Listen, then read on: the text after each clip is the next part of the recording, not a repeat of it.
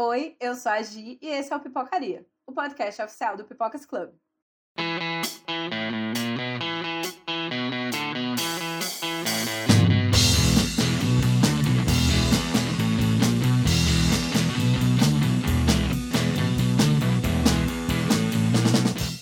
No episódio de hoje, eu tô aqui com Tiago Muniz, redator e crítico do Pipocas, e Pedro Figueira, redator e crítico no site Mala Cultural. Oi, gente, tudo bem? Fala, pessoal! Oi! Estou aqui de volta. Estou aqui nessa companhia maravilhosa para discutir um assunto importantíssimo e indispensável: a representatividade LGBTQ+, nos filmes e séries. Exatamente. Então, gente, vamos fazer um flashback. Qual o primeiro contato de vocês com LGBTQ+, nos filmes e séries? Olha, é muito louco porque quando a gente, né, morando no Brasil, enfim, na toda a adolescência e infância que a gente tem, a gente não vê representatividade gay, é, enfim, em lugar nenhum, sabe, na TV. Ou é, é muito estereotipado, tipo Zé Bonitinho, Vera Verão, né?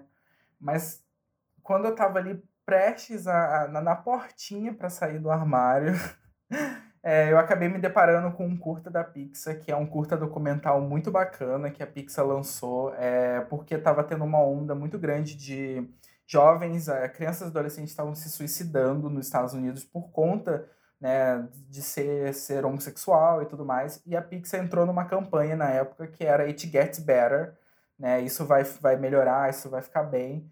E aí esse curta é, é, tipo oito minutinhos, eles lançaram na época, acho que foi no próprio YouTube, e era um curta muito bonito sobre, sobre aceitação, era com toda a equipe da Pixar conversando sobre, tinha diretores, tinham realizadores, animadores, e eles estavam dizendo como foi que eles se assumiram, né, como foi bom para eles e, e, como as coisas melhoravam depois para que as crianças pudessem né, entender que aquela fase complicada passa. Né? E esse vídeo, cara, ele foi como um abraço para mim, porque tipo, eu não tinha tanto contato com séries assim na época, eu não assistia tantas séries, e os filmes que eu via, os personagens LGBTs não eram né, o, que, o que a gente espera que, seja representação, então foi muito importante para mim. E também nessa época foi mais ou menos quando eu comecei a assistir RuPaul's Drag Race, né, a competição de drag mais poderosa do universo, que eu amo muito. E, essa, e apesar de RuPaul ser muito sobre competição, ter comédia, ser super divertidinho e tal, também é, fala muito sobre aceitação, empatia. Então eu absorvia né, aqueles momentos ali né, da, da, das queens conversando e tudo mais. Aquilo era muito bom para mim fez eu entender muito mais a comunidade LGBT além de mim. Né? E não demorou muito tempo depois disso eu me assumi, mas foi muito mais fácil porque eu usei essas duas, essas duas obras ali para para me fazer bem. É, assim, no meu caso eu também me identifico um pouco com o Thiago em relação. É, a gente tinha né, o contato com Zé Bonitinho, Zorra Total, um estereótipo que a televisão brasileira criava, mas é, no momento quando eu me reconheci, teve do, foram dois momentos importantes com Glee, por causa do Kurt e do Blaine, personagens maravilhosos da série. Além da série ser musical, tinha eles dois ali. Então foi muito interessante para mim observar isso. Era come é, eu estava começando a olhar para eles e me ver, me, me ver representado ali de alguma forma, me entendendo. E o segundo momento importante foi com o Hoje Eu Quero Voltar Sozinho, que é o filme brasileiro, né, de 2014 do Daniel Ribeiro, que eu é amo. É Nossa, lindo demais, né? Esse filme é mexe muito comigo porque ele passa, né, de forma tão simples o, a questão do amor, né, a questão é, de, do personagem, né, do, se eu não me engano, o nome dele é Gui Lobo, Guilherme Lobo, o protagonista, dele se entender como homossexual num ambiente que ele também não tinha muito conhecimento ali de, de alguém poder falar para ele, né? Então, e a questão dele ser cego. Então, como tem esse, esse, esse porém de ele não ver, né, de ele não poder reconhecer, ele está amando a essência da pessoa. Não importa se é homem, se é mulher. Então, acho que foi uma forma que o Daniel Ribeiro passou, muito legal, num filme brasileiro, para falar de amor. É, amar a essência. Então foi, foi para mim incrível, assim, ver ainda mais um filme brasileiro tocar nessa temática.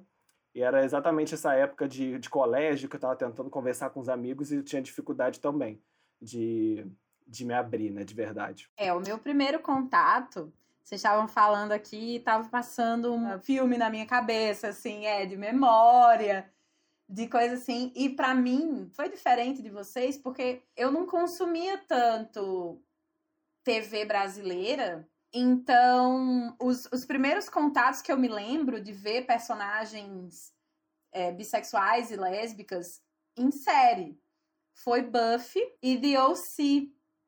Só que o que, que acontece?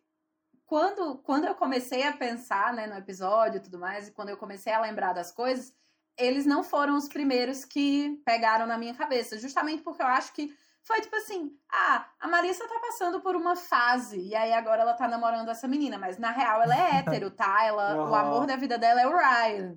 Pois é. Ela só é uma menina problemática que está passando por uma fase. Sabe? Então, é, tem muito isso, assim, do, do gay ser representado muito como um alívio cômico, né? Vocês citaram a Vera Verão, o Zé Bonitinho e tudo mais. Sim. E mulheres, geralmente, ou é tipo aquela coisa super, ultra, mega masculinizada, né, o, o estereótipo da, da caminhoneira ali, ou é uma fase. E sempre assim, para colocar na nossa ótica, sempre é uma coisa de tipo assim, não, é uma garota problemática, sabe? Tá passando Sim. por uma fase. Então, até você entender que aquilo ali não é sua, não é uma fase, sabe? Até é. tico e teco da sua cabeça ligar os pontos de que não é uma fase. Então, assim, sim, sim. eu considero os meus primeiros contatos é, com ao mesmo tempo que D.O.C., quando eu ficava para assistir, e aí era engraçado porque eu assisti escondido, é, eu ficava para assistir o episódio que eu tinha perdido de D.O.C. da semana, que passava de madrugada na Warner. E aí antes, a série da meia-noite era de Yellow World. E aí eu via aquilo e eu ficava tipo, meu Deus, isso existe. Tem alguma coisa além do que essa malinha da heterossexualidade? Porque isso é o que acontece, né? A gente vive nessa heterossexualidade compulsória que todo mundo é julgado hétero desde o começo. Então. Sim. Sim, é. Tá aí. Mas o que mais de referência antiga que mais me pegou mesmo foi em Skins UK, que em todas as temporadas sempre tiveram personagens LGBT. A primeira temporada uhum. tem, tem um personagem gay, que é o Maxi, uhum. que eu uhum. absolutamente amo, e tem alguns personagens que são bissexuais. Mas na segunda temporada eles têm um casal de meninas que, que são bissexuais. Sim. Que é a Emily e a Naomi. E meu Deus, assim, ali foi tipo, porque era a questão da identificação. Os personagens de skins eram mais ou menos da idade que eu tinha Uhum. E passavam pela mesma coisa, sabe? Tipo, Sim. a Naomi já era bem resolvida desde o começo da temporada. A Naomi sabia que ela era bissexual. E aí a Emily já não era assim. Tipo, a Emily tinha um interesse na Naomi, mas ela era tipo, não, eu não posso ter isso. Eu jamais. Não, eu não tô interessada em você. E aí todo o conflito, todo, sabe? E a aceitação e a coisa. Aquilo ali me pegou muito. Aquilo ali foi, para mim, a primeira representação de tipo, peraí. Então as coisas não são só, tipo, sou uma menina problemática e, e estou passando por uma fase. Não, tem uma coisa aí atrás, sabe? Tem uma coisa. Uhum. Sim. É exatamente isso. O curta da Pixar, ele foi tão importante para mim porque eu tinha uma dificuldade muito grande de diálogo com a minha família, com a minha mãe. Eu morava só com a minha mãe. E apesar de eu ter na minha mente que ela não ia né, me botar para fora de casa, como é a realidade que a gente sabe de muita gente, eu tinha muito medo, eu não sabia como chegar nesse assunto. Então eu, eu guardava para mim. E era uma época que eu não assistia tantas séries, então eu acabei eh, me pegando mais em YouTube. E às vezes eu até pesquisava coisas né, no YouTube sobre como como é se aceitar, como como foi a relação de pais. Isso me fazia chorar demais. E aí eu cheguei nesse curta da Pixar. E aí por isso que ele foi tão importante para mim. Eu acho que esse, essa falta de diálogo com a família é complicado. É, com certeza. Ainda tenho bastante. Então, gente, a gente já começou, né, a pegar aqui o que eu vou perguntar para vocês. Todo mundo já deu uma pincelada, tal de acordo com as experiências pessoais de cada um, assim, por que, que é importante que a gente esteja na, na mídia? Por que, que a gente precisa estar tá lá? Cara, a, a, arte, ela é uma válvula de escape, né? Tanto para o artista quanto para nós, né, que estamos consumindo. E é muito grande, é muito louco, porque quando você vê uma série de TV, ou um filme, ou até mesmo, por exemplo, uma novela da Globo, né, que atinge as grandes massas e coloca um personagem que é fora do, do habitual, que é fora do heterossexual normativo, é, isso, cara, isso é, é, basicamente você normalizar uma situação que precisa ser normalizada, né? Uma situação que, tipo, tudo bem você ser diferente. E isso é muito importante, né? Eu acho que principalmente para quem está se descobrindo, para crianças, para adolescentes que estão ali, né? Né, tendo o primeiro contato com essas obras, é muito mais interessante você assistir uma novela da Globo, ou uma série, ou um filme que tem um personagem LGBT consciente, do que um personagem estereotipado, né? E isso é muito bom, é, e, e, é muito louco porque a criança começa a entender que ela é natural, que nós somos diversos, que a sua orientação sexual é só um aspecto da sua personalidade. Então eu acho que é muito importante porque o produto audiovisual, a arte, ela é uma, uma forma de estudo, é uma forma de educar também as pessoas.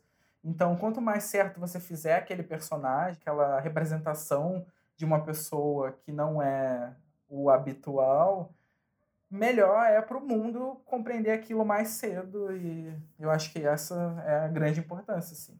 É, é essa questão né, do, do estereótipo, eu acho que como ficou muito tempo nisso, é, a mídia demorou muito né, a mostrar os personagens Sim. LGBT de uma forma sem ser estereotipada. E se não era estereotipada, era sempre escondida. Uhum. Tipo assim, só os adultos entendem as referências, as crianças nunca é... vão pegar, entendeu? Uma coisa meio assim. Era né? sempre assim. É. É, é, o personagem, se era LGBT, isso era uma, um grande segredo que tinha que ficar escondido. E acabava que é, pessoalmente eu entrava muito nesse mérito, né? Na época de colégio, de eu me fechar muito, de eu tomar muito cuidado com o que falar, com o que fazer, por causa que eu tinha medo de como os outros iam me julgar. Eu tinha muito medo do olhar do outro em relação a mim. E isso que me impedia também de entender, me entender é, como, como gay. Então, é, era um período muito difícil para mim. É, quando hoje eu quero voltar sozinho e Glee che chegaram, me deu um pouco mais de liberdade. E como o Thiago falou, né, é, a gente precisa se ver na tela. Tem que, a gente tem que se ver na tela. Todo mundo tem que se ver na tela de alguma forma.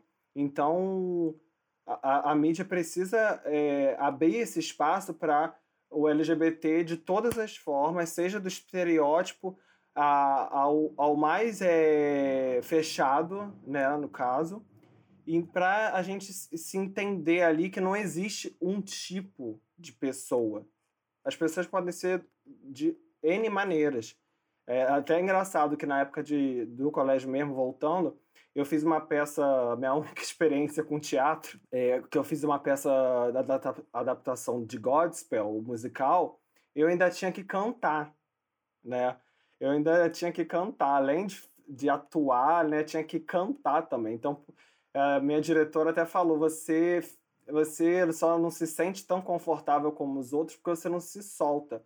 E ela nem sabia de questão de sexualidade, não sei se ela percebeu alguma coisa desse tipo, mas eu entendi o que ela falou, assim, de, de eu me fechar muito, e isso me impedia de ser eu de verdade, né? Então foi um período complicado, mas com algumas pessoas que apareceram para ajudar, além, é claro, da, da televisão e da, do cinema.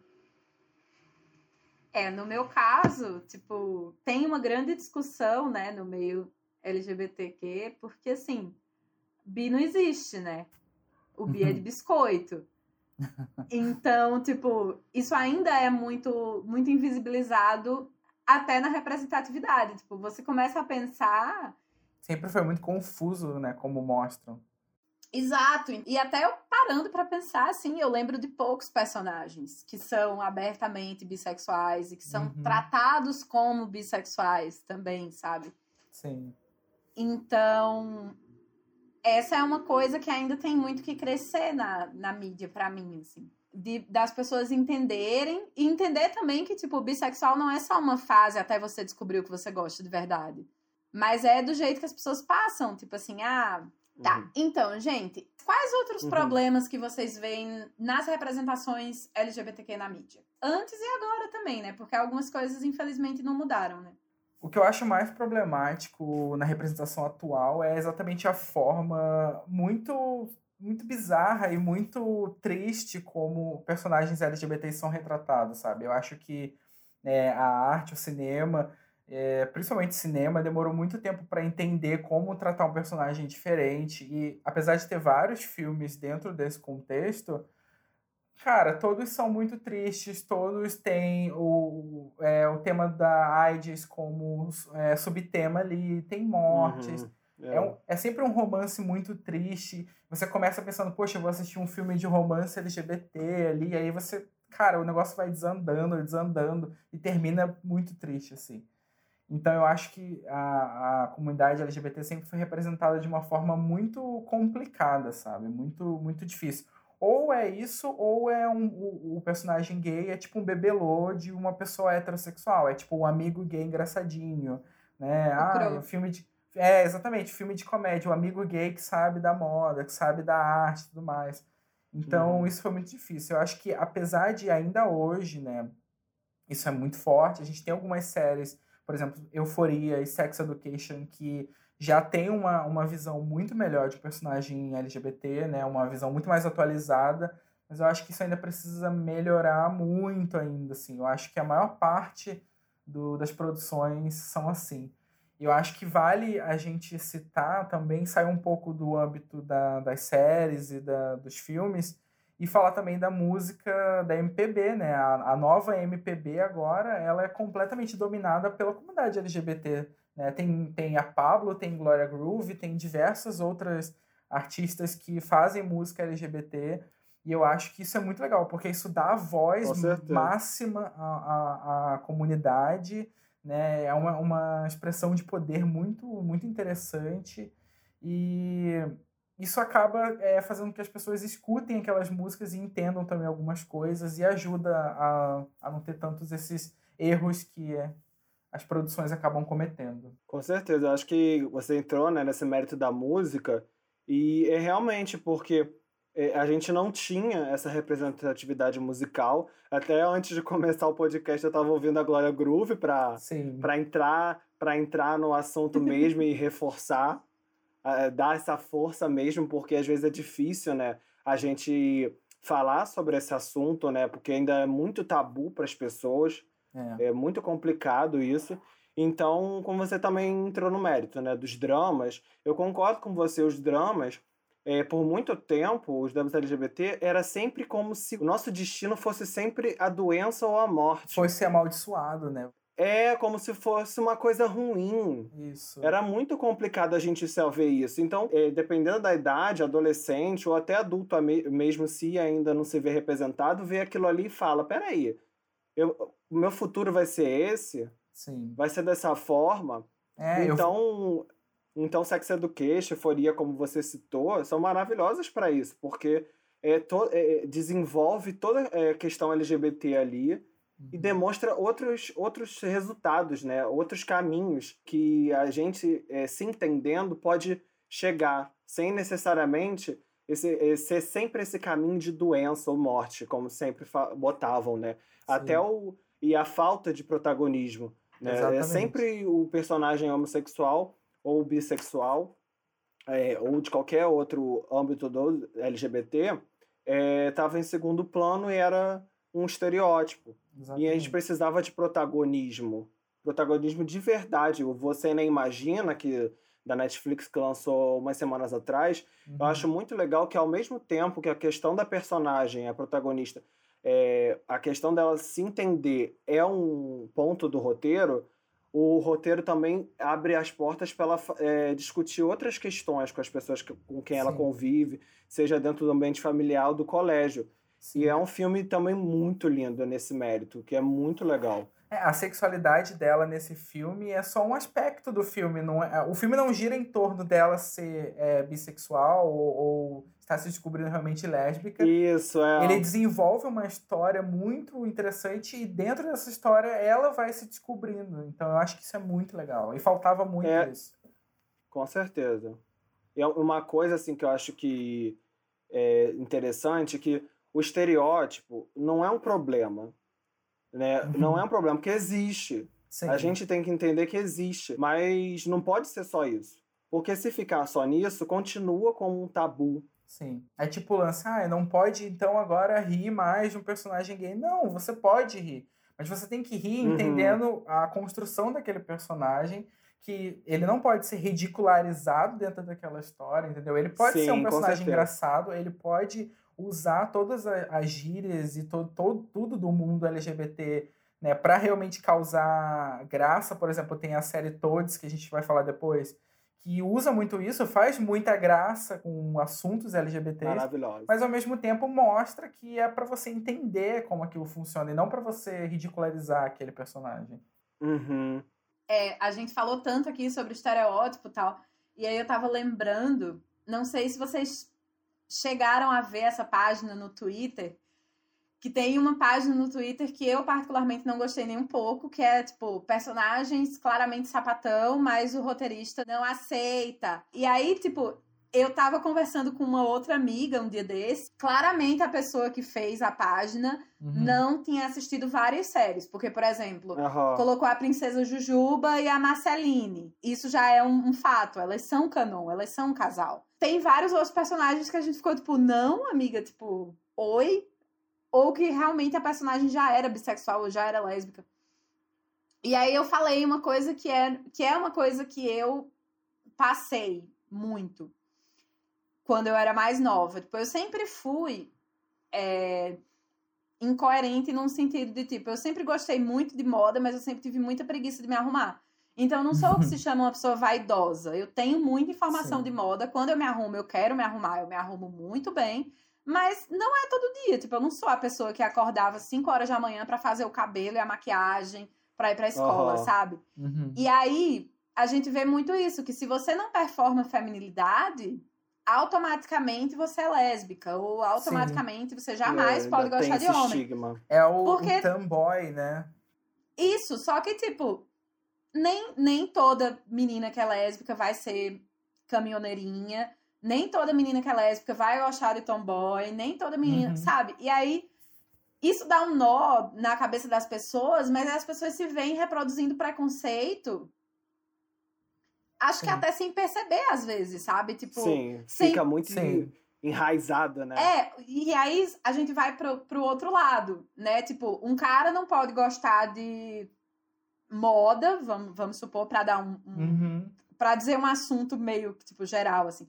Ah, o cara não pode gostar de moda e, e ser hétero. O cara não pode ser cabeleireiro e ser hétero. Tem muito lance, ah, você assiste RuPaul, mas você é gay. Até o ato de assistir RuPaul's Drag Race faz a pessoa só ser LGBT, sendo que tem muitos héteros que adoram e assistem. Cara, tem um cabeleireiro aqui em Curitiba, que eu não lembro o nome agora, mas o salão dele é uma coisa linda, tipo esses salãozinhos hipster, sabe? Aham. Uhum. E, tipo, ele é hétero, e ele é o cabeleireiro, ele não é barbeiro desses barbeiros, tipo, uh, sou viking. Ele é cabeleireiro, tipo, ele, ele é especialista em colorimetria, ele faz uns cabelos coloridos maravilhosos. E ele é hétero, e, tipo, tudo bem, Sim. sabe? Tipo, esse é um problema que eu vejo nas representações e que é um problema que, pra mim, é espelho da sociedade, sabe? É aquela história do brinquedo de menina, brinquedo de menino, sabe? Isso, azul, rosa. Rosa, azul. é. azul e rosa, tipo, cara, brinquedo de menina, brinquedo de menino, não existe. Se o brinquedo precisar da genitália pra usar, ele não é infantil, então não, não Sim. dá pra criança, É. sabe? Eu penso muito nisso, tipo, como a gente se coloca em caixinhas e a gente se coloca em listas, sabe, de coisas que a gente tem que ser. E quando a gente vai ver os personagens que estão nos filmes, que estão nas séries, são da mesma forma. E quando a gente tava falando sobre, sobre. Vocês falaram sobre música, né? O Thiago falou, o, o Pedro também falou. Eu lembrei de uma história. é, não sei, se- acho que vocês conhecem o Johnny Hooker. Sim, adoro. O cantor. Sim, sim. Então, o Jo- eu conheci o Johnny antes dele ser famoso, porque ele é de Recife. Sim. E aí, uma vez eu organizei um show pra ele em, em João Pessoa. Antes Sério? dele, Que legal. com a banda antiga, que chama Candeias Rock City, chamava, né? Candeias Já, Rock que City. legal. E assim, o Johnny sempre foi gay. E aí, uma das primeiras músicas que estourou dele, Amor Marginal, Johnny compôs com 14 anos. E eu amava, eu amava essa música, muito. E aí, assim, o endereço da música é Minha Flor, Minha Pequena, Meu Amor. E aí não batia, tipo, Johnny tá fazendo uma música pra uma menina, oi, tipo, não vai. E aí, nesse show de uma pessoa, conversando com ele depois do show, ele falou assim: Ah, vocês, no caso, eu e Camila, né, que é uma, uma das minhas amigas, é, gostam muito de Amor Marginal. Vocês sabem pra quem que eu escrevi Amor Marginal? Aí, aí a gente ficou tipo: Não, pra quem dele? Pro André.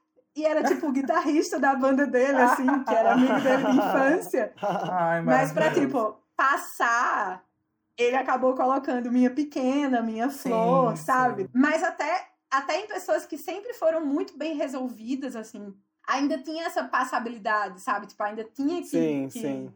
Que fazer isso. É igual o Lulu Santos, né? Por exemplo, que ele assumiu uma, uma relação com um menino que acho que ele conheceu na internet, se eu não me engano agora. E muita gente, nossa, Lulu Santos mostrando isso na mídia. E as pessoas criticando ele porque ele, porque ele tá falando o que ele tá sentindo, ele tá assumindo o amor dele ali. E, e, e muita gente entrou nesse mérito, né? De deixar de ouvir ele. Isso me lembrou um, o lance que aconteceu com a Kristen Stewart, que ela deu uma, uma entrevista faz algum um tempinho. Mas ela disse que ela passou por muita dificuldade para ela assumir a bissexualidade dela por conta de tanto Crepúsculo quanto de outros filmes, né? Se ela fosse fazer aquele papel, ela tinha que se manter no armário. E aí, nessa entrevista, ela citou que ela estava conversando em fazer um filme da Marvel pós-Crepúsculo, mas que ela não poderia de jeito nenhum assumir né, a sexualidade dela. Então, tipo, é, é muito louco como a, como a arte coloca também os artistas presos dentro dos seus próprios armários e ou você sai ou você, ou você sofre. Tipo, como aconteceu com o Lulu Santos e tal. E eu acho muito legal quando o artista quebra essa barreira e fala assim, ah, se dane o mundo, eu vou ser eu mesmo e quem gostar, gostou. Sim. Isso é muito legal. É. Isso a gente pensa, por exemplo, no Gugu, né? Que Exatamente. se escondeu a vida inteira. E aí, agora que ele faleceu, tá esse moído. Apareceu o companheiro de muito tempo. E daí, Nossa. tipo, na hora, eu só fico pensando assim, cara, ele foi tão discreto a vida toda dele. Não esconder, não, né? A gente sabia, mas assim, É, o artista também tem o direito do de ser reservado com sua vida, né? Mas Claro. e, tipo, tudo bem? E aí, isso a gente também já pegou um pouquinho do fio dessa próxima pergunta que eu vou trazer para vocês, né? Quando a gente tava falando sobre os problemas, mas quais são as barreiras que vocês acham que ainda existem para que a representatividade seja mais ampla? Ou para que a representatividade saia dessa caixinha de alívio cômico, saia da caixinha de, de tragédia, sabe? O que, que vocês acham que é mais impede real, assim? É, eu, eu tenho pra mim que, na verdade, são mais ou menos três aspectos da, da sociedade, né?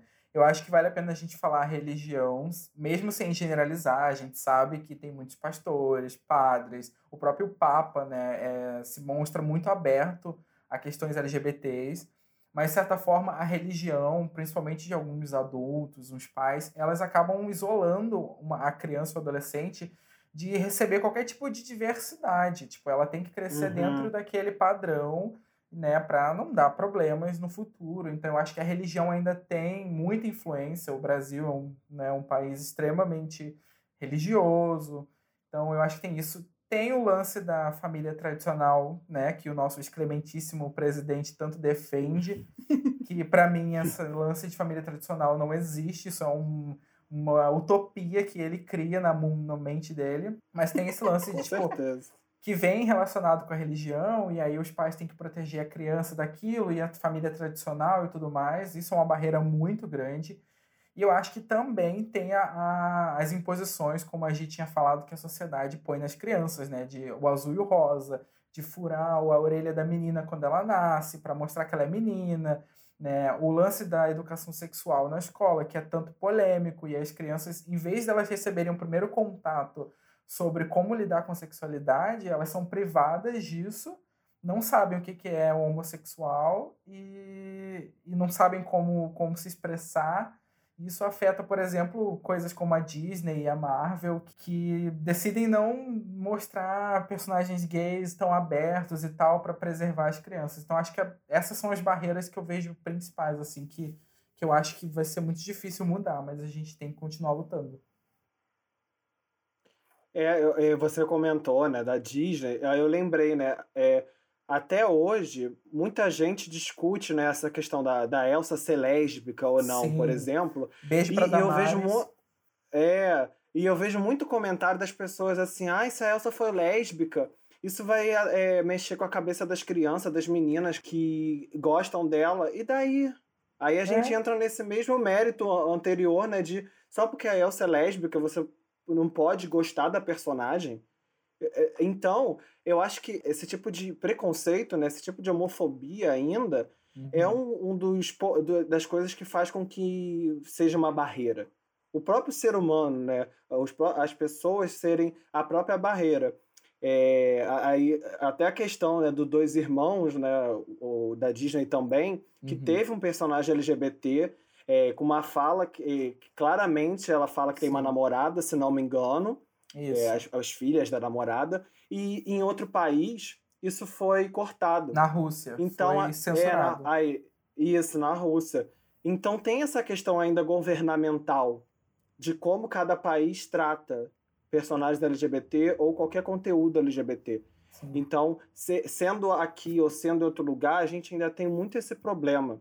É, essa, essa para mim, é uma falta de democracia, porque aí você está cortando qualquer assunto que não seja para a família tradicional brasileira, uhum. né? Como o Tiago falou. Então, é, envolve toda essa questão de preconceito, homofobia e de investir mesmo nesse conteúdo para que esse conteúdo chegue até a gente. O Daniel Ribeiro, que também é responsável pelo Todos Nós, numa uhum. live ele falou, foi muito difícil, assim, no começo, é, o Todos Nós entrar no mérito de de investimento. Sim. A HBO é, deu portas abertas para a gente fazer a série, mas em questão de dinheiro, de investimento, foi uma, uma hum. luta ali. É. Sobre o Todos Nós, eu me lembro que eu fui pro Pipocas cobrir no Rio 2C é, ano passado, ano retrasado, não sei, não lembro. Sei que foi no, no painel da HBO que eles anunciaram que estavam fazendo a série. Né, eles anunciaram que estavam fazendo uma série LGBT é, muito aberta sobre todos os assuntos, que eles estavam procurando um elenco que seja totalmente LGBT. Eles queriam uma menina trans para viver uma menina trans, um menino gay uhum. para viver um menino gay. Então eles estavam procurando muito isso e ele falou exatamente isso também. Né, que eles iam enfrentar dificuldades, mas que iam conseguir. E foi bem no momento do governo Bolsonaro, e aí cortou a verba para conteúdo LGBT.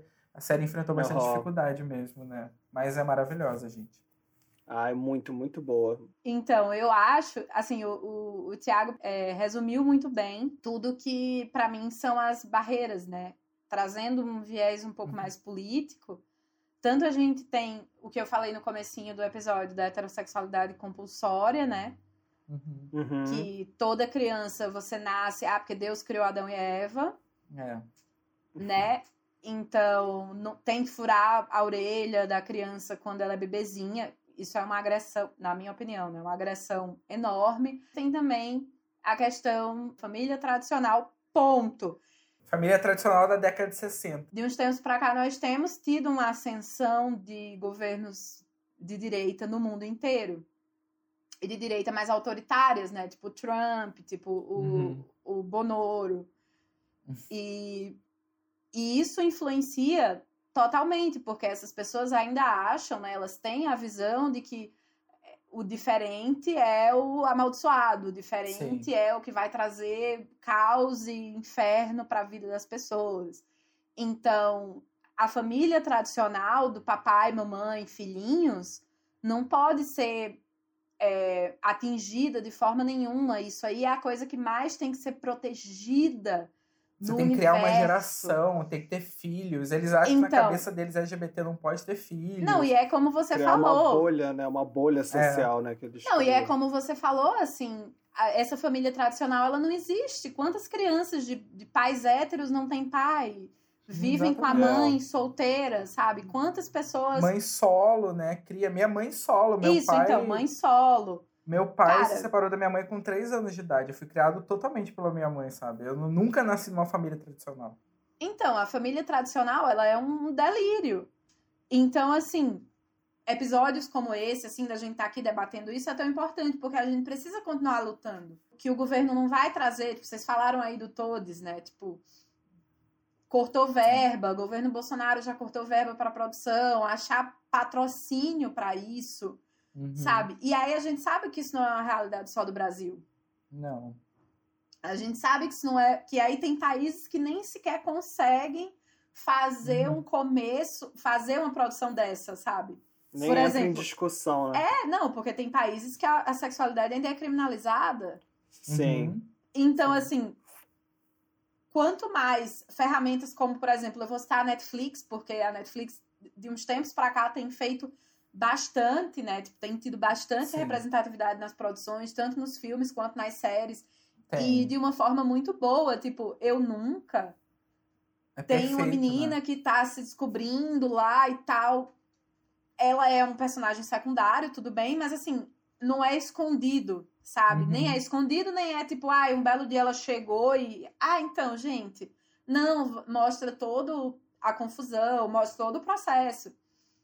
Então, Sim, assim, quanto mais construído. coisas, quanto mais é, canais como a Netflix, que tem um alcance mundial, né, que distribuem para vários países, consigam fazer isso, consigam transgredir, porque é isso, né? A nossa existência é uma transgressão. Sim, exatamente. Assim. Então a gente, de certa forma, tem que abraçar essa transgressão e tem que vestir essa transgressão. Porque quanto É. mais a gente. Aqui é assim mesmo. Ah, com o governo Bolsonaro é assim mesmo. Uhum. Então não tem verba, então não vamos fazer. Sabe? Quanto mais a gente se, se acomoda, quanto mais a gente para, as coisas não andam e aí as coisas não facilitam. Sim. A gente tem que, às vezes, botar o pé na porta mesmo. Né? Isso É, tá- tipo, a arte é a coisa mais transgressora que a gente pode ter. com certeza. A liberdade criativa de você se expressar é muito interessante. Sim. Isso é muito, muito importante. Então é isso, assim, a gente tem que abraçar essa transgressão, né? A gente É. tem que continuar.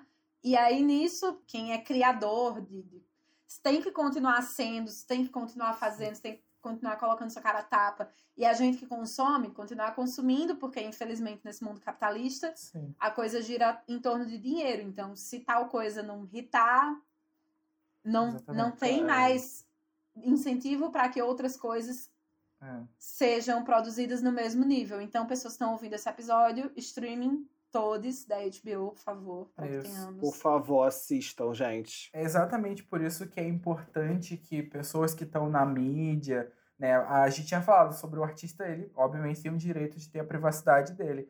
Mas quando você está na mídia, quando você está nesse meio, ou quando você está fazendo conteúdo para né, uma, uma, uma comunidade específica, é muito importante você se impor, é muito importante você defender aquilo. Né? Tem o lance lá do Pink Money, que os artistas usam, alguns, para agradar o público, mas na hora de ajudar não ajuda. Então é muito importante você se impor, sabe? Os influenciadores, as pessoas que estão nesse meio, quanto mais elas se imporem, mais elas botarem a normalidade disso, mais uh, a gente vai atingir um- uma normalidade que é o que todo mundo quer, sabe? A gente não quer que ah, as minorias, a comunidade LGBT seja superior e vai dominar o mundo todo cor-de-rosa e colorido.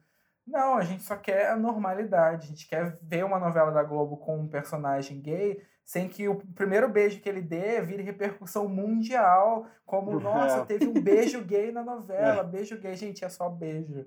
Então, assim, é isso que, que, que a gente Isso busca. é uma coisa, isso é uma coisa que tem que sair, né? Tipo, casal gay, casal É. lésbico. Ninguém fala beijo hétero. Comédia gay da. Já vi É. muita gente falando, ah, é Sabe? uma comédia gay, filme de comédia gay. É. Gente, é só um filme de comédia. Ponto. Tipo, É, as, ponto. as coisas não Ninguém se... fala, hoje vai ter o beijo hétero dos protagonistas. É. Tipo, Ninguém Hoje fala a isso. Marina Rui Barbosa, hétera, vai beijar sei lá quem, e os dois são héteros, vai ter um beijo hétero, aí sai lá na revista. Gente, não, sabe? É só um beijo. Pois é, tipo, essa questão da, da, da sexualidade não, não definir, né?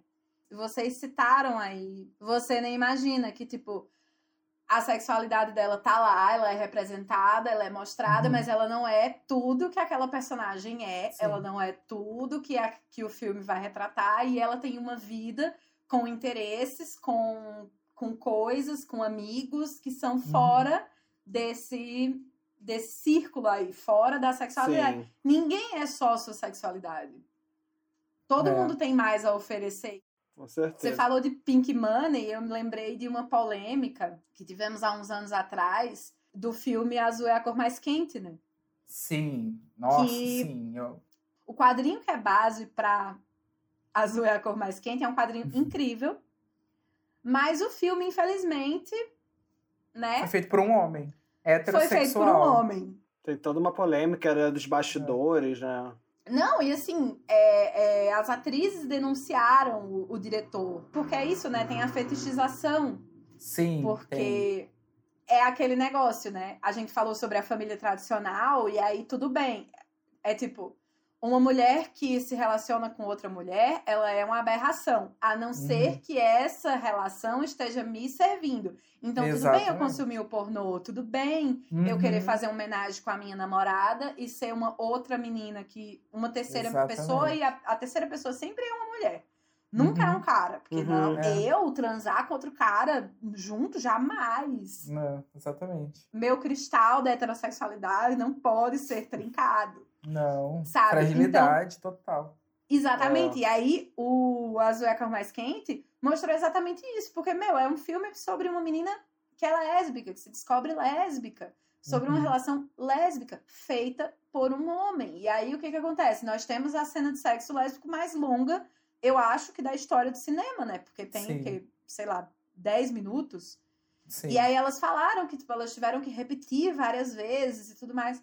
E aí é isso, tipo, como isso também é um problema, sabe? Uhum. Como a sexualidade Uhum. feminina, ela, ela é limitada e ela não é limitada só quando ela é- está a serviço Exatamente. do, do homem, do homem hétero. né? É uma visão masculina praticamente feita para agradar os homens. É aquela polêmica clássica de você colocar um personagem hétero pra viver um personagem gay, ou um, um diretor homem pra dirigir, sei lá, Mulher Maravilha. Tipo, sabe, faz mais sentido quando, quando todos os bastidores ali tá dentro de uma visão de uma pessoa que entende disso, que passa por isso. Então isso é muito É. louco mesmo. É, outra coisa que eu ia falar bem rapidinho, mas um exemplo muito bom de um personagem LGBT que não é protagonista, mas é usado de uma forma muito legal, é o Eric de Sex Education, né? Tipo, e, e é muito louco porque assim, ele é usado para ser engraçado, né? Ele é um alívio cômico da série, ele é divertido, ele é cheio de estereótipo, mas ao mesmo tempo a série não usa isso pra deixar ele. pra transformar ele num personagem negativo. A série gosta do Aham. humor dele, né? Se aprofunda na, na relação dele com o pai, e ao mesmo tempo ele é o melhor amigo de um menino heterossexual. E os dois são muito amigos. Então, assim, cara, esse personagem é muito bem escrito. Eu acho que ele é um exemplo moderno de como fazer um personagem LGBT. Ai, é mu- Ah, isso é muito legal, né? Eles trabalharem dessa forma, né?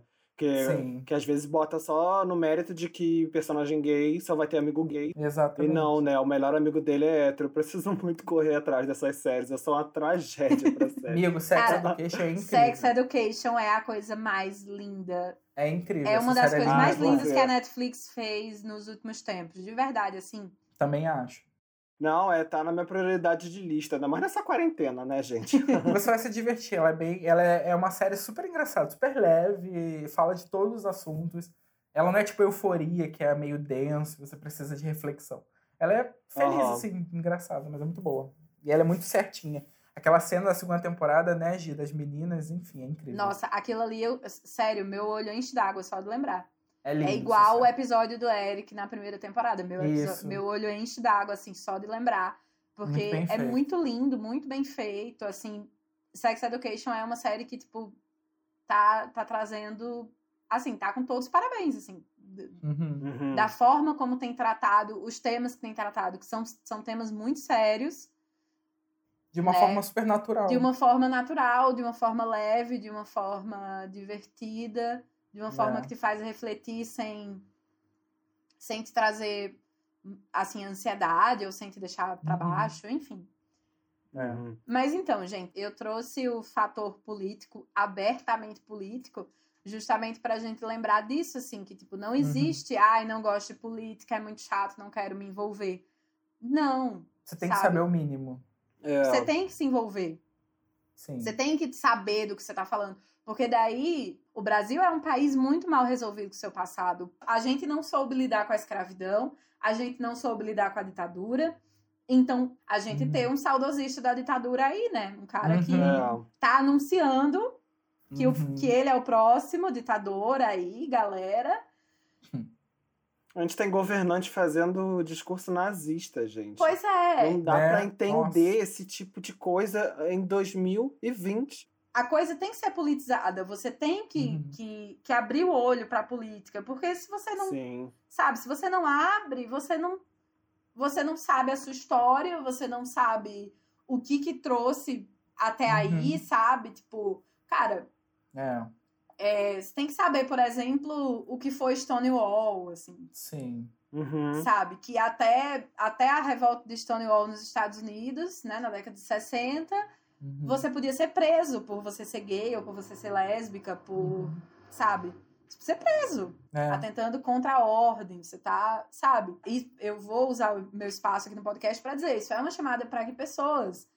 Nós somos muitos. Então, Sim. vamos, vamos politizar, vamos pensar, vamos, vamos ver o que, que a gente pode para ser vetor de mudança. Não adianta a gente reclamar do Bonoro e a gente não fazer nada, Uhum. sabe? Você tem que entender o seu papel na sociedade. É, e assim, e também, em contrapartida, não adianta a gente resumir só a uma caixinha, uma coisa, e aí a gente tem uma meia-culpa aí de tipo, a gente não achar que essas coisas devam ser debatidas junto de política. E deve, Uhum. Sim. sabe? É um movimento que tem que ser politizado Sim. é um movimento que tem que entender o que está acontecendo e qual que é o papel dele de força motor de mudança. Eu vejo muito isso na, eu- nas críticas que eu faço no Pipocas. Recente deu uma polêmica com uma que eu chamei o filme de fascista. Que é um filme com Bruce Willis lá, que é completamente fascista. Hum, É um filme horrível, muito fascista. As ideias do filme são todas erradas e eu expus isso bem claro na crítica. E aí, quando o, Lúcio publicou lá no Instagram, muita gente veio falar: Nossa, mas como assim? Eu não quero saber de política, eu só quero ver o filme e me, di- me divertir. Ai, ué, vocês estão falando de política, mas a gente só quer ver o filme. Aí eu fui e comentei um, eu falei, gente, o filme, uma obra de arte, o cinema também é um ato político. Sim. É, a gente tem que entender, a gente tem que se divertir com aquilo e entender a mensagem que aquilo tá passando também. Você tem que se aprofundar naquilo. O que aquilo tá mostrando para você? O que, que você tá entendendo? Aquilo tá reforçando que ideia? É uma ideia certa? É uma ideia errada? Então, enfim, tudo é político, tudo é político. E você colocou as suas observações ali, então é uma opinião, a sua opinião, você defendendo a sua opinião. Exatamente. E- a pessoa rebater como se você tivesse completamente errado, sabe? Uhum. Não, não dá pra entrar nesse meio radical de tipo, não, você tá errado e é. só a minha opinião importa. Eu fico com raiva dessas pessoas que são apolíticas. Ah, eu não quero saber de política. Ah, eu não quero ler, não quero ver isso. Beleza, você tem o direito de não saber. Mas você tem o direito de saber o Uhum. mínimo, sabe? O mínimo. O, o, Sim. a pontinha ali do iceberg, você tem que saber. Você tem que saber o que você está defendendo. Você tem que saber como está o país né, à sua volta. Então, assim, tudo é política. Tudo, tudo gira É. em torno de política. Por mais que você não goste, mas você tem que, pelo menos, entender, sabe? Saber o mínimo. Você tem que estar ciente. Voltando aqui na pauta, né? Todo mundo dá essa respirada e aí a gente falou um pouquinho já, mas qual foi o filme ou série que mais te marcou? Olha, cara, eu amo demais, absurdamente, Pose. Pra mim é uma das melhores coisas que já foi feitas. Eu me lembro que quando Pose lançou, eu tava trabalhando no Cinepop e eu fiz uma matéria que era Por que Pose é a série mais importante da história?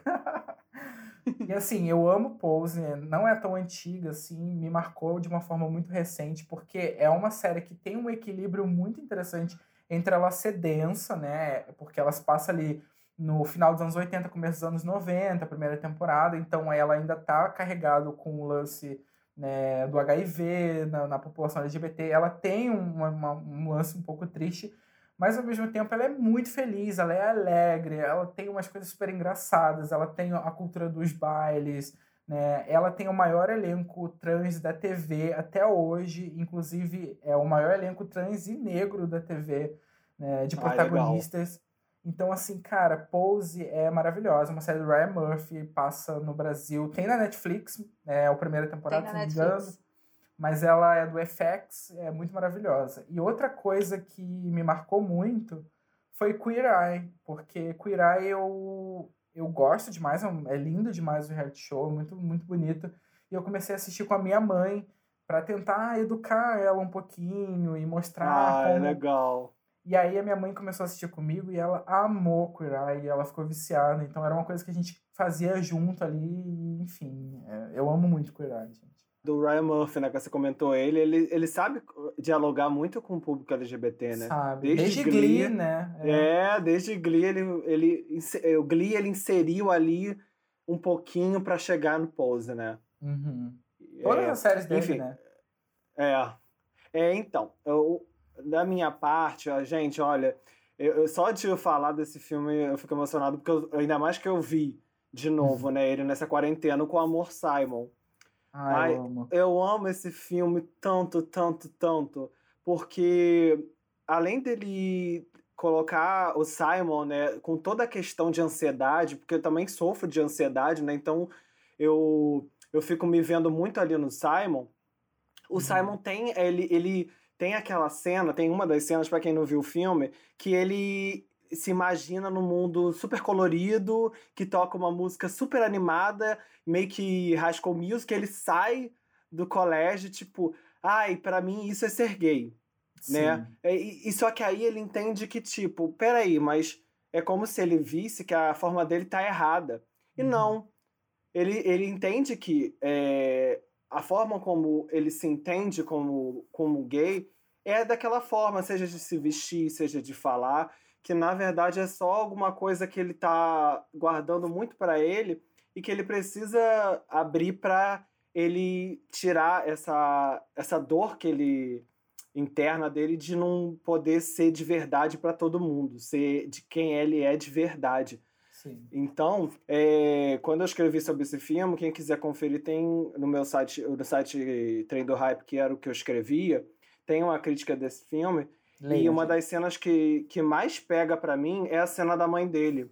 Quando Nossa. ele é, já vazou na internet, né? Vazou na internet que ele é gay.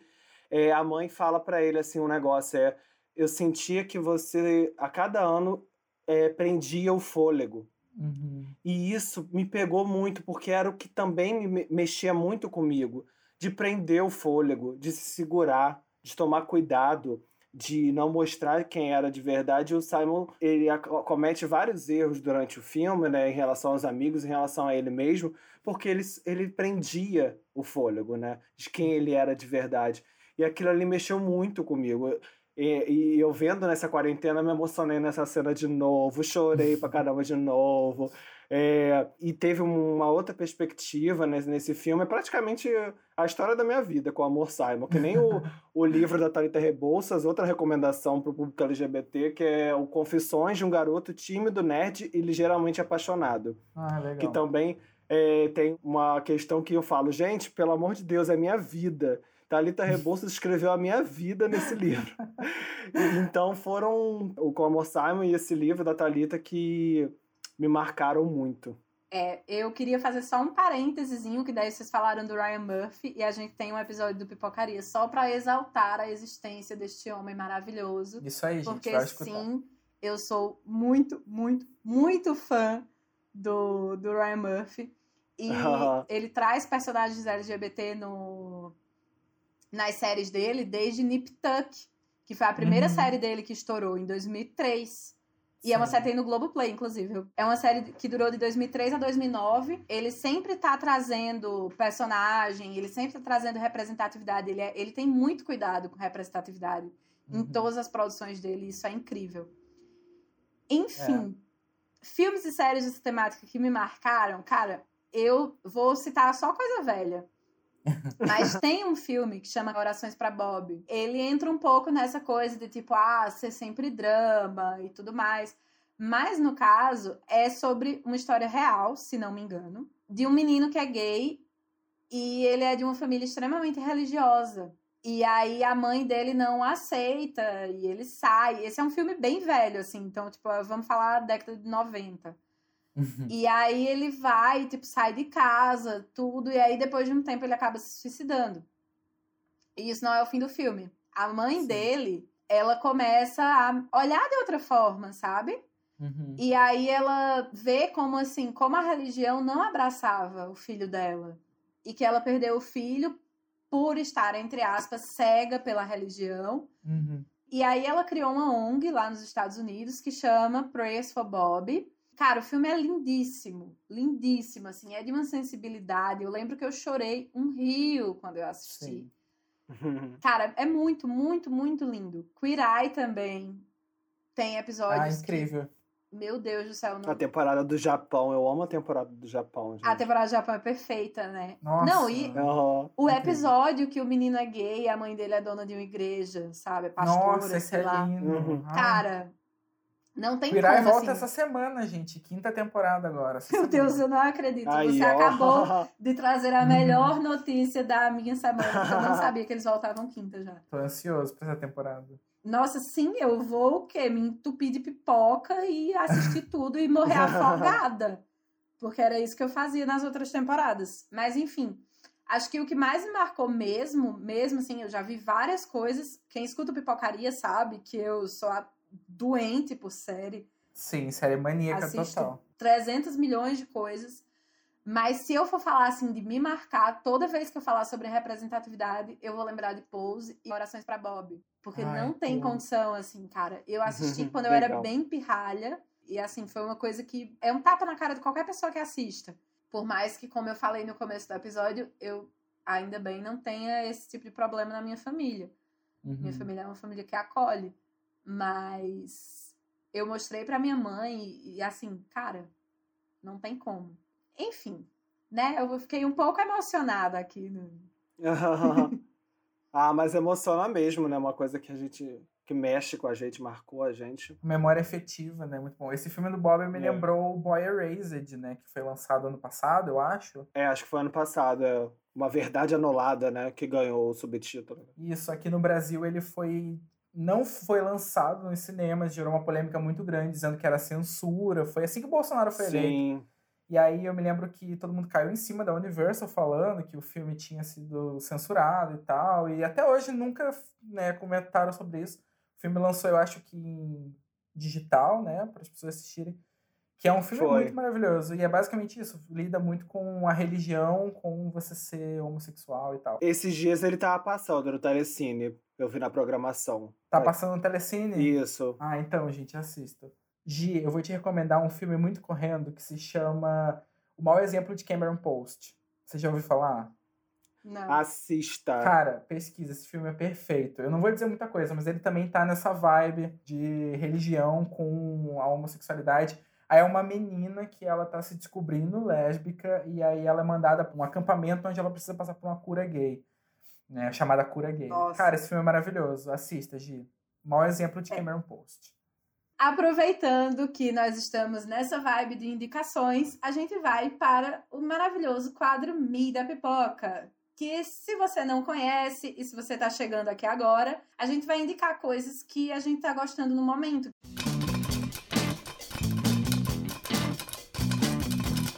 E aí, Thiago, qual que é a sua indicação do Mi da Pipoca de hoje? Gente, hoje eu vou indicar, pegando a vibe do Pedro, eu vou indicar Love Victor, que é uma série nova que vai lançar ainda no dia 19 de junho nos Estados Unidos, no Brasil. Ainda não tem uma data, mas talvez chegue pela Netflix. Vai lançar no serviço de streaming do Hulu. é uma série que ela é um spin-off do Com Amor Simon, né, do filme. E aí é uma série muito interessante, a sinopse da série vai acompanhar esse menino que é o Victor, e ele começa a se apaixonar por um, um menino que é barista na, na escola e tudo mais. E o Simon do filme Com Amor Simon vai ser o narrador da história. Então é realmente um spin-off do filme né, em formato de série. É, o mais louco dessa série, duas polêmicas que essa série está envolvendo é que, primeiro, o protagonista ele é heterossexual, o ator, e ele vai viver um gay. E assim, cara, olha, ah, eu, não, tem isso, é. eu não, não vejo tanto problema nisso, mas a internet está vendo muito problema nisso no momento, então eu espero que isso não afete tanto a série. É, até no Com Amor Simon, o Nick Robinson, que é o protagonista, ele também é. Sim, é. Mas eu acho, o que eu acho interessante, né, no caso do Nick Robinson, é porque é, o irmão dele Sim. é gay. Esse... Então ele pegou as experiências do irmão e passou pro personagem também. É. E aí outra polêmica que, na verdade, é, era da Fox, né? A Fox foi comprada pela Disney no final do ano passado. E aí essa série ia estrear no Disney Plus, que é o serviço de streaming da Disney. Mas a Disney ficou um pouco covarde e decidiu mover essa série para Hulu, Pro que também pertence à Disney. Né, com medo, é aquilo que a gente falou o episódio inteiro, né, de influenciar crianças e tudo mais. A gente não sabe exatamente o que rolou, mas eu achei que a Disney ficou um pouco covarde ali nessa história. Mas ao mesmo tempo eles compensaram porque eles lançaram um curta da Pixar de um personagem LGBT essa semana, out. Mas enfim, indico que vocês assistam dia 19 de junho, Love Victor, e espero que chegue no Brasil bem rápido. Eu tenho uma série que acabou de começar na HBO, tem dois episódios só, que é Hard. É uma série brasileira, protagonizada pela Natália Lage uhum. que ela interpreta é, mãe de dois filhos com marido, e esse marido é, acontece um acidente bem bizarro é, e, ele, e ele falece. Depois disso, ela descobre que ele era dono de uma produtora pornô. só, só que ela é muito religiosa, ela é muito conservadora. E ele coloca ela para comandar a empresa. Sim. Então começa todo um dilema dela de ter que é, assumir a empresa e ao mesmo tempo acabar com os preconceitos dela em relação à indústria pornô.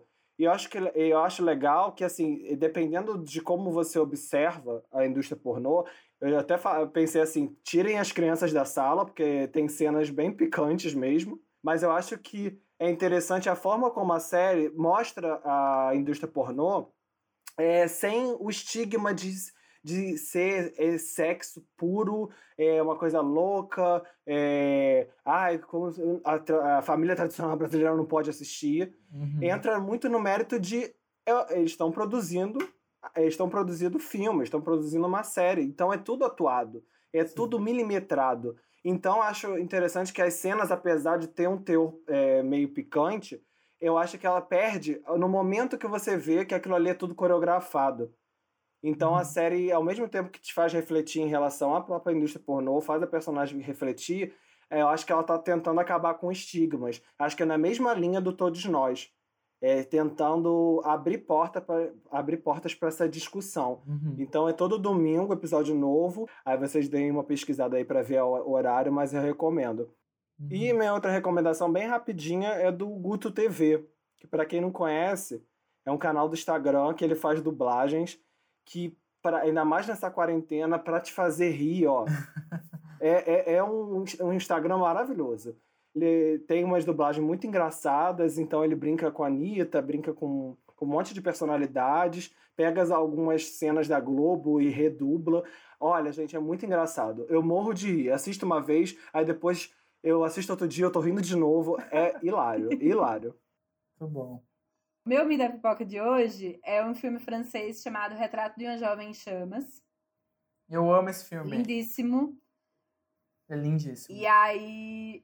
Eu não vou falar muito, é tipo uma menina que é contratada para pintar uma aristocrata na França do século XVIII. Essa pintora é contratada para pintar um retrato de uma aristocrata que acabou de sair do convento e que a mãe da menina quer mandar esse retrato para um pretendente e tal, para convencer o pretendente a se casar com ela. Só que, como a retratada não aceita isso, a pintora tem uhum. que se disfarçar de dama de companhia e pintar à noite, pintar de memória, tudo.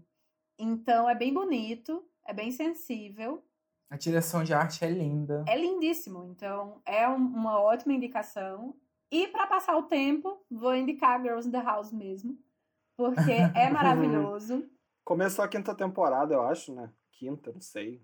Eu não consigo. Eu assisto mil vezes e eu vou morrer de rir. É igual você falou do Guto TV, eu lembrei do Girls in the House. Porque se eu ver o episódio uhum, vibe, da é. Kim Kardashian com a Taylor Swift, eu me acabo toda vez como se eu nunca tivesse visto o episódio na vida, assim. Enfim, gente, assistam, é um ótimo entretenimento, levinho para esse momento horroroso que a gente tá vivendo, que a gente precisa desanuviar e rir e tudo mais para, né, distrair que nós estamos no meio de uma pandemia. Assistam Girls in the House. E durante esse período da quarentena, o Tiago trouxe uma ideia maravilhosa pra gente, que é o seguinte: a partir desse episódio, todo episódio do Pipocaria terá indicação de uma ou algumas instituições que vocês podem ajudar durante esse período difícil. Então, Tiago, por favor, faça as honras de nossa primeira indicação. Então, gente, a gente teve essa ideia porque a gente sabe que nesse período, nessa época de quarentena, é especialmente mais difícil para as pessoas vulneráveis. A comunidade LGBT está sofrendo dobrado. É, na descrição do podcast, a gente vai deixar um link para o site Guia Gay de São Paulo, que eles fizeram uma matéria muito interessante com diversas ONGs e instituições de caridade que ajudam a comunidade LGBT né, durante a quarentena. Então, assim, você pode ir lá, clicar, você pode ver qual está mais próximo de você, da sua cidade, porque é, tem de vários estados, eles separaram tudo certinho. Se você não tiver como ajudar com algum valor em dinheiro, você pode ajudar compartilhando, divulgando. O importante é realmente estar junto ali, não soltar a mão de quem ajuda, fazer uma coisa pelo próximo nesse momento que é muito difícil. O link tá na, vai estar tá na descrição. Então é isso, gente. Eu queria agradecer muito a presença de vocês. O episódio foi maravilhoso, extremamente lendário.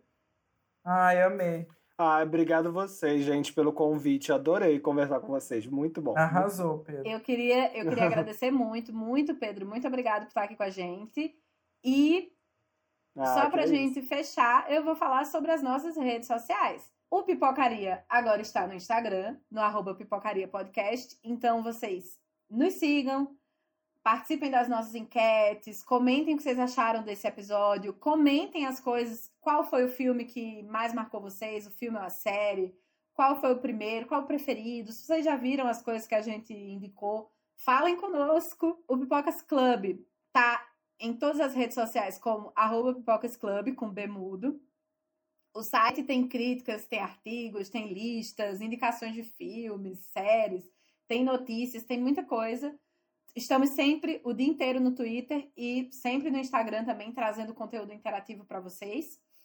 Se você quiser achar o Pedro, Então, gente, é, eu escrevo no Mala Cultural, né? Então, é, para seguir no Instagram, Mala Cultural.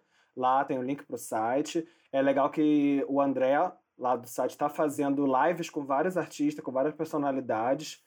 É, então é legal ver isso também. E no site vocês conseguem ver minhas críticas. E para quem quiser ir no meu perfil pessoal, é figueira.pedroh no Instagram. E lá no meu link da bio tem, é, você clica e você consegue ver tudo. Meu Twitter, meu Facebook, as críticas que eu já fiz no outro site que eu escrevia, e é, é o link para as críticas do Mala Cultural. E quando eu não posto no Mala Cultural uma crítica, eu vou no Letterboxd, que é uma plataforma midiática para quem quer mostrar as opiniões sobre os filmes. Então eu faço uns comentários menores ali de filmes que eu vou assistindo. Então me encontrem lá. Eu vou na mesma vibe do Pedro, né? Link na bio, eu vou botar só o arroba do meu Instagram, que é o Thiago Muniz, com Z no final, tudo junto. E aí no Instagram tem tudo lá. Eu posto as coisas que, as críticas, as listas, tudo que eu tô fazendo com pipocas. Tem link na bio para o Twitter, Facebook. Então tá tudo lá. E só queria comentar, dê um biscoito pro Pedro, porque o Pedro arrasa também. né? Ah, Então, E quem quiser me encontrar, eu sou arroba GizVCLS em todas as redes sociais. Não tenho link na bio como os meninos. Mas é isso, gente. Muito obrigado. Até o próximo episódio. fora Bolsonaro! Editado por Vitor Bataus. Trilha por Laika Bot.